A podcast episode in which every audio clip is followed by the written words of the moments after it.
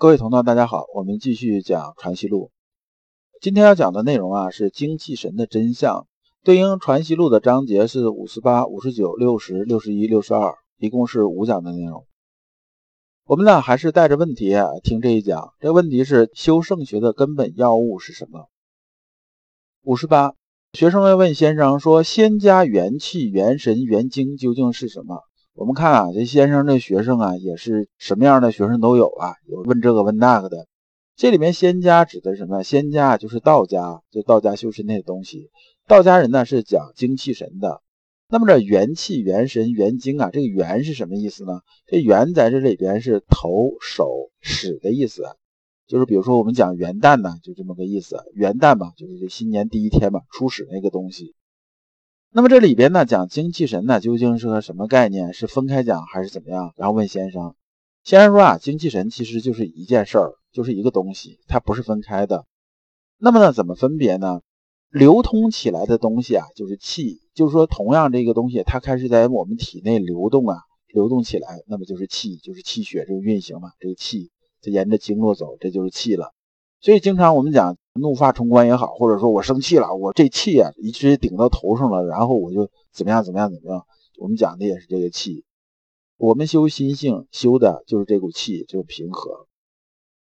那么凝聚起来啊，成为一个什么呢？成为一个能摸得着、看得着、能感觉有实体的东西呢？就是它的精啊，就是精。这有精和气这种关系。所以道家修身呢也讲啊，平常啊，我们把精啊。存到身体里边，就是我们感觉到，就是修到一定程度，大家叫元婴嘛，元婴是能感觉得到的。那么开始流动起来啊，在身体里循环起来、流动起来，就是气，气最后聚起来就是精，它俩是这么个关系。那么呢，最后呢，什么是神呢？神就是它外发这种妙用，就是神，就是使用的时候它是神。比如说，我们说这人很有精神，很有精神是什么呢？是我们里边的那种精气啊比较充足，然后通过我们的身体啊，通过我们皮肤外放出来，我们就感觉啊，这人特有神这种感觉，这就是妙用，就是在用的时候他就是神了。所以精气神呢，其实它是一个东西。五十九，喜怒哀乐本体自是中和的，才自家着些意思，便过不及，便是思。这句话呢，讲的是什么意思呢？讲的喜怒哀乐在身体里边这种运行的这个意思。那么呢，这句话如果是按字面解释呢，又不好听得懂。那老刘用白话说一下，你们理解一下，喜怒哀乐就是我们的一些情绪性的东西，一些情绪性的东西。我们高兴的时候、生气的时候、悲伤的时候、怎么样的时候，是不是？那么喜怒哀乐，你就把喜怒哀乐理解成什么？理解成大海里边的水。那么我们本体是什么呢？我们本体啊，就是海水里边的那艘船。那么呢，我们既不能啊让海里边水啊，就是它有波动的时候啊，因为海水它肯定不是一直是不动的，不能像游泳池里面不动的，它是要动的。它是要动的时候，比如说我们喜来了也好，怒来了也好，哀来了也好，乐来了也好，就相当于啊这时候起了点风，是不是？起点风，这浪就起来了。浪起来之后呢？我们要做的是什么呢？我们要做的就是心态，就是相对来说呢，我们不能助长这个水势，当然也不能压制这水势。一旦助长了之后啊，浪啊，就比如说这浪啊，正常这来这个风啊，它能有一米高，对不对？我们一助长，它变成三米了。就像我们发怒的时候啊，正常啊，我们发怒啊，把这事情做了就完了，就是到这程度就完了。我们一助长，可能事情就做过分了。本来这人惹你很生气啊，最后你想就觉得踹他两脚就完事了。结果呢？你一助长，拿刀一刀把人砍死了，那这事儿就大了，这就过了。那么我完全压制住呢，想不成呢，这也不行。比如说人家家里边老人过世了，你去了之后，然后呢，你在那边什么表情都没有，好像人家老人去世了，你一点反应都没有，这种感觉，那别人也觉得你这人怪怪的，对不对？觉得你精神不正常，这也不合适。那么就是说什么呢？就是说喜怒哀乐来了之后呢，我们就按照他喜怒哀乐这种方式啊去发挥就可以了，不要加任何私意，就是不要让他过，也不要让他不及，就这个意思。天理啊，就是我们那个船，这个在陆程啊他的儿子啊病危啊那章节里边我们讲过这个道理，大家再体会理解一下。六十问哭则不歌，先生曰：圣人心体自然如此。这里边讲啊，哭则不歌是有个典故的。这哭则不歌是谁说的？是孔子说的。孔子讲的意思是说，丧者哀泣于其旁不能饱食，以所谓恻隐之心。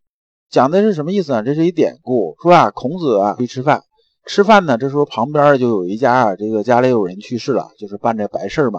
然后那边的办白事可能也就有一些礼仪啊，这种活动啊，就是像咱们正常办白事那种那啥嘛。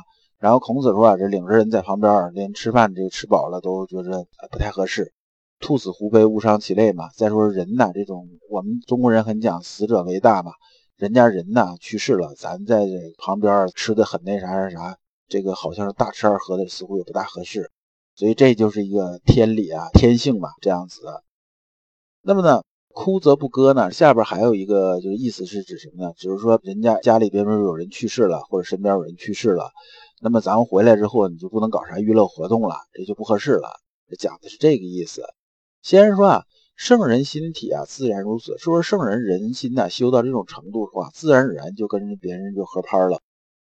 我们再演进一步说，我们如果把心性啊修到这种程度，我们至少这就什么呢？至少你不会讨人烦。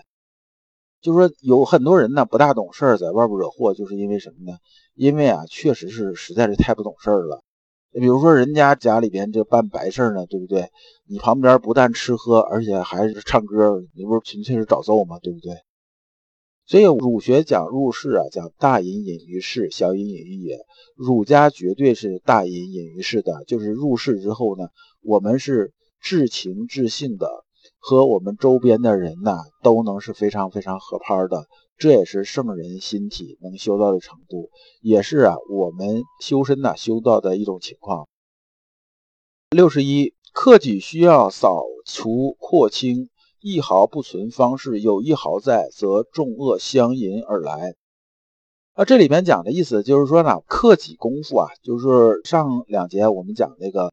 就是说，我们把心里边的心性里边先把它扫干净，就把里边的藏污纳垢的地方先扫干净，一丝一毫都不能留，留着一毫啊都会出问题。讲的就是这么个意思。这个老刘打个比方啊，就说啊，我们心里边呢，就相当于啊，我们有个大院子，是不是？我们里边呢很干净、很安全、很温暖，这种你在里边睡觉，这时候你突然发现呢，进来了三个贼，你看监控一看，有仨贼进来了。你说你要光把两个贼抓住了之后啊，还剩一个贼在里边，不知道他去哪儿了，你还能睡好觉吗？你肯定没法睡好觉了。而这一个贼在里边的时候呢，他要想跑出去或者怎么着，他十有八九他得联系同伙啊，那自然还有别人呢，也想办法得进来啊，是偷你东西也好，还是怎么着也好，还是救他也好，总得有别的人进来。先生讲这个意思啊，就这么个意思，说我们心体里边呢，我们要把里边呢那些啊不干净的东西全去掉。这样的话呢，才能保证什么呢？我们的院里边干干净净。要不的话，但凡留一点呢，就可能有别的不好的东西也被引进来。啊，这里边呢，廓清的意思是指啊，大公无私、纯洁无瑕的意思。所以扫除廓清是说什么呢？是说把心里的吧扫得干干净净、纯洁无瑕。六十二是问律吕新书，讲这个这个东西呢，我用白话跟大家说一下吧。白话是说，有学生问先生啊，说《律吕新书》啊，这书怎么样？你能不能评价一下？哎，先生说啊，《律吕之书》啊，它是一个讲啊天地乐理方面的一个书，就是主要是讲音乐啊这各方面这些东西，就是乐器啊什么讲这些东西的。先生说啊，说这个君子六艺里边呢，虽然是有这个东西，但是呢，你要心里知道什么呢？知道这个东西啊，做这个东西，它也是外发的一个，就是术层面的东西，它不是道层面的东西。那么呢，我们呢要想把这个东西啊，真正啊应用好的话呢，那么呢，我们要从从它本源上用功。先生讲这个本源呢，它里边有讲这么个例子，说是按照他书上说吧，有些东西啊，也不是全那样子。比如说它里边讲猴气这件事啊。喉气这事情啊，就是什么意思呢？是说呢，他说里边呢，这管里边的这种啊膜啊，和气候是有关系的。比如说到冬至那一天呢，特定的管子里边的这种膜，它就变成飞灰了。那么这个东西啊，你是究竟是看每个管子来确定这种飞灰呢？就是确定每个管子里飞灰飞出来才确定是不是冬至呢？还究竟是说看着这个黄历啊，看着这个算出来的这种这个日历啊？看着是这个到冬至之后再检查它是不是有灰呢？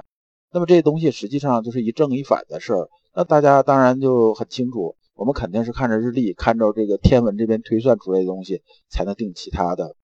所以呢，先生讲的意思就是说呢，我们还是从存天理啊、去人欲这方面来用功，修好啊心之本体。那么呢，再学这些音乐啊什么这些东西呢，自然而然的应用起来就会没有问任何问题。我们这一讲啊就结束了，我们下一讲讲昏静岂能照物？感谢诸君。老刘啊，一直相信修身之道在于互相印证，同道为鉴，共同进步，是我们修身的这种必由之路。如果啊，诸位同道对老刘分享的内容比较感兴趣，愿意一起交流、聆听更多的分享，可以通过专辑介绍里面的联系方式联系老刘。今天的内容就到此结束，再次感谢诸君。